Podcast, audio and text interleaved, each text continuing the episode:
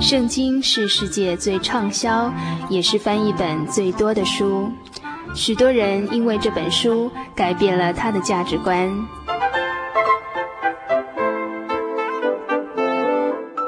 请和我们一起进入圣经的迷人世界。欢迎收听《圣经小百科》。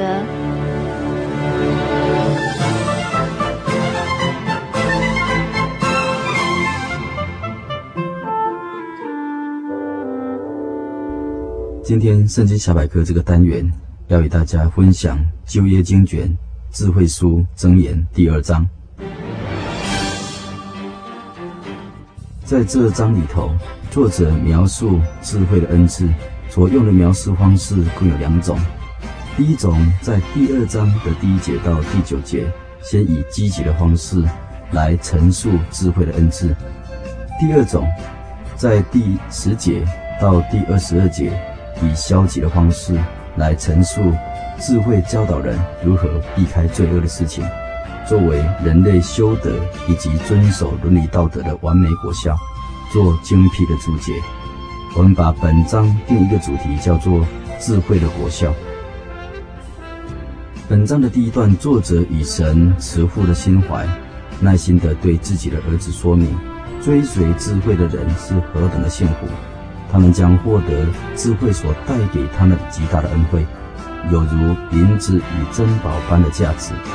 为要获得这些恩惠，要有不可或缺的一个条件，就是必须要听从父神智慧的劝导，将这些劝言存记在心，反复的思念默想，仔细的加以研讨研究。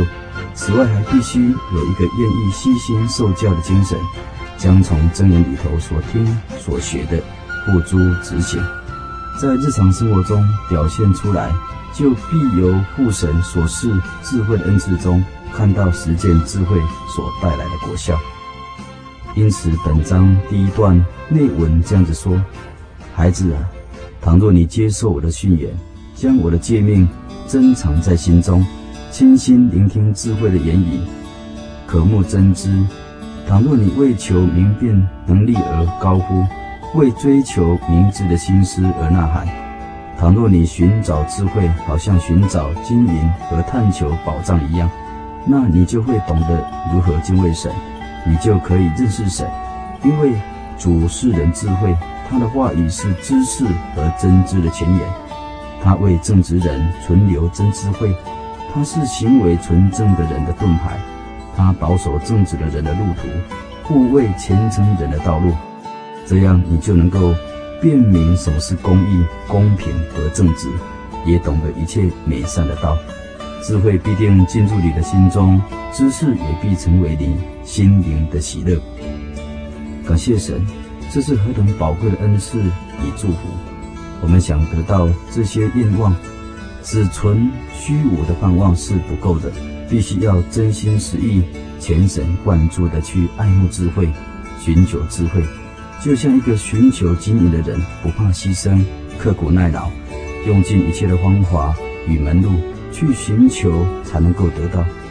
又像当一个确知地下有宝藏的人，他勤劳不休、废寝忘食地在做挖掘的工作，一直到地下的财宝出土为止。我们要得神智慧的恩赐。也是不能不劳而获，坐享其成，以免恶者撒旦将宝贵的道理的种子吃掉了。也就如诗人说：“我将你的话语藏在心里头，免得我犯罪得罪了你。”在教会里头有许许多多单纯而且朴实的信徒，他们并没有如学者般深入的研究真理，也没有读过神学，但是他们对于神。却怀有一颗热烈爱慕的心，非常的单纯顺服，以实际的行动来表达对父神的爱。唯有认识神、爱慕神，必将获得智慧的恩赐。在理智方面，他会有正确的判断力，以寻求人生真正的方向和目的的，就是正确的人生观。在实际方面，他将会获得神特殊的保护、保守。使他不至于陷入危险和诱惑之中。因神已经指示他正确平安的道路，就如第二章九节里面所说：“神必使他明白仁义和公平、正直和一切向善的道路。”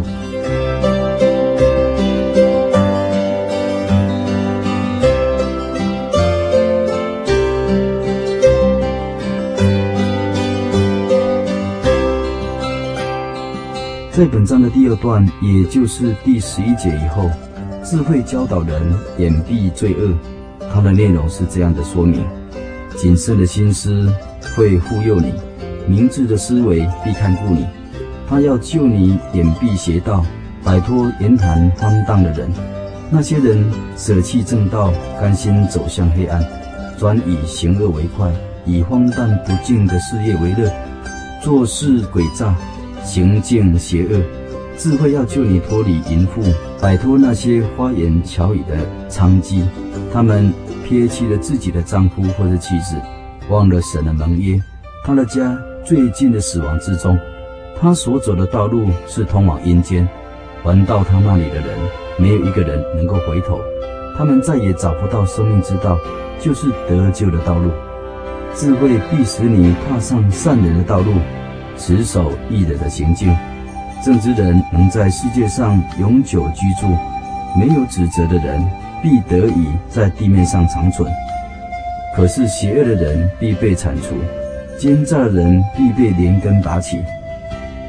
从本章第二段得知，这个智慧要使自己的儿女远离邪恶的道路，躲避邪恶荒谬的人。这些人企图将无知善良的青年导向黑暗之途。使他们在这个弯曲悖谬的邪恶上为非作歹，而走向罪恶及死亡。社会之所以会这么乱的原因，就是因为这个缘故了。本章箴言的智慧要使人脱离另一种危险，就是淫荡妇女的勾引。这种妖声妖气的女人，成了自己情欲的奴役，竟然不顾一切的后果。放弃自己少年时的丈夫，而去从事犯罪的勾当，去引人犯罪以满足自己情欲的渴求。从事这种情欲的人与行业，渐渐的会变成肉体情欲的奴役，而不能自拔。渐渐的对一切真善美的事物失去了兴趣与关怀，更将神神圣一切的美德抛到九霄云外。看神的智慧像一双破鞋一般，而害己害人。因此，家庭因有人因情欲罪恶离弃他幼年的配偶，他的家属就趋向死亡。还到他那里去的，必不能承受神的国，至终必死亡，得不着永恒荣耀的生命。另一方面来说，这个肉体情欲罪恶的可怕。它使人疯狂似的追求跟随，以至于被各种性疾病侵袭，AIDS 等等的病毒的侵袭，人就是还没有到老就先衰败，而迅速的走向死亡的道路，提前进入阴间，再也不能出来享受他所丧失的青春年华。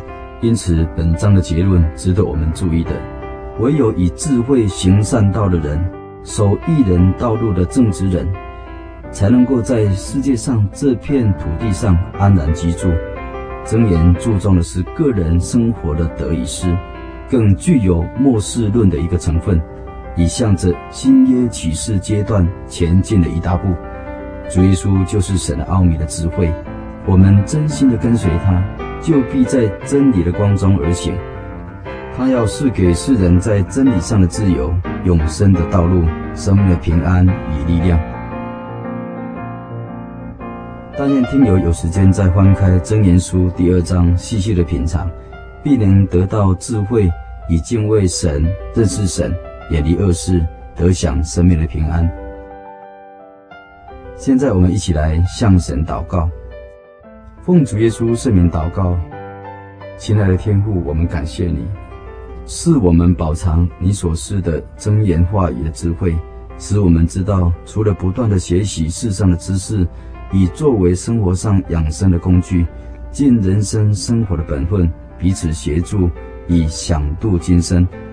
而更主要的是，我们也不能没有你所赐下来的真知识、真智慧来指导我们正确的人生、永恒的方向。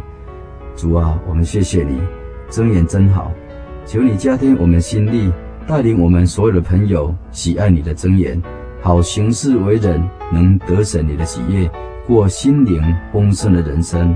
阿妹。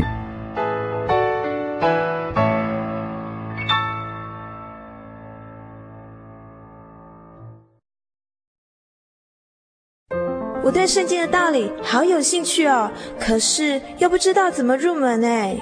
你可以参加圣经函授课程啊！真的啊？那怎么报名？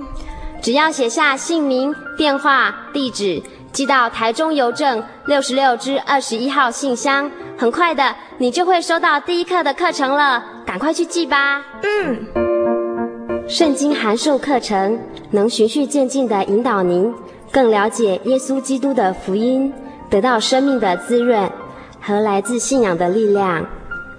本课程完全免费，欢迎来信台中邮政六十六之二十一号信箱，请注明参加函授课程。愿神祝福您。温馨十月，让我们相约去写生。真耶稣教会第四届水彩写生活动开始喽！在十月四号星期天上午十点到下午三点，在台中市南屯区丰乐公园，分幼稚园组、国小组以及国中组，欢迎爱画画的小朋友、大朋友一起和我们度过一个快乐的星期天。活动完全免费哦！您可以打这个电话：零四二四三六九六零转二五八。零四二四三六九六零转分机二五八联络，欢迎全家一起来。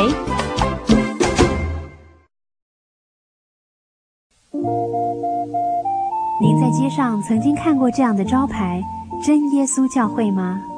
也许您很想，但是却不好意思进来看看。其实我们真的非常欢迎您。下次当您在路过真耶稣教会时，欢迎您进来与我们同享神的恩典。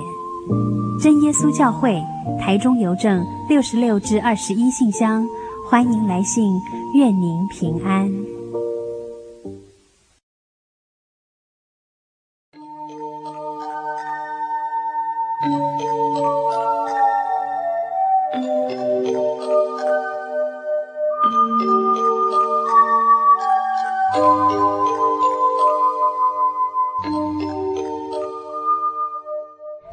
亲爱的朋友们，时间真的过得很快，眼看着一个礼拜才一个小时的《心灵的游牧民族》这个节目呢，就要接近尾声了。欢迎来信跟我们分享您的故事，也欢迎来信跟我们索取我们的节目卡带。台中邮政六十六至二十一号信箱，传真号码零四二四三六九六八。愿您平安，祝您今晚有个好梦。